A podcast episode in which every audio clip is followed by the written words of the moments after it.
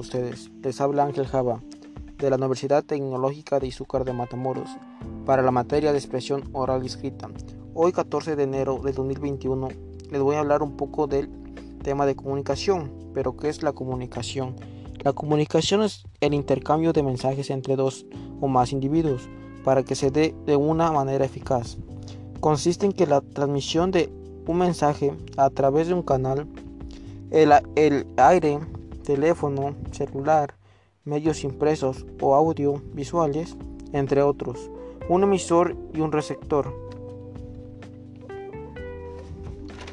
La clave de la comunicación eficaz consiste en que el proceso exitoso, es decir, que el mensaje sea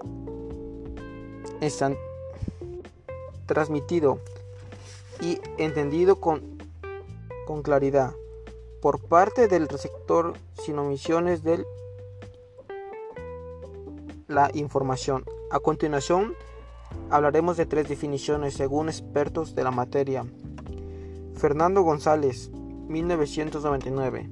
Es un proceso de la interacción social a través de signos y sistemas de signos de producto de las actividades del humano.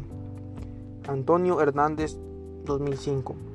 La comunicación es un proceso de interacción social de carácter verbal o no verbal. María del Socorro Fonseca, 2000. Comunicar es llegar a competir, algo de nosotros mismos. Algunos de los elementos de la comunicación son emisor, fuente que comparte la información o mensaje. Receptor, individuo o artefacto encargado de recibir el mensaje.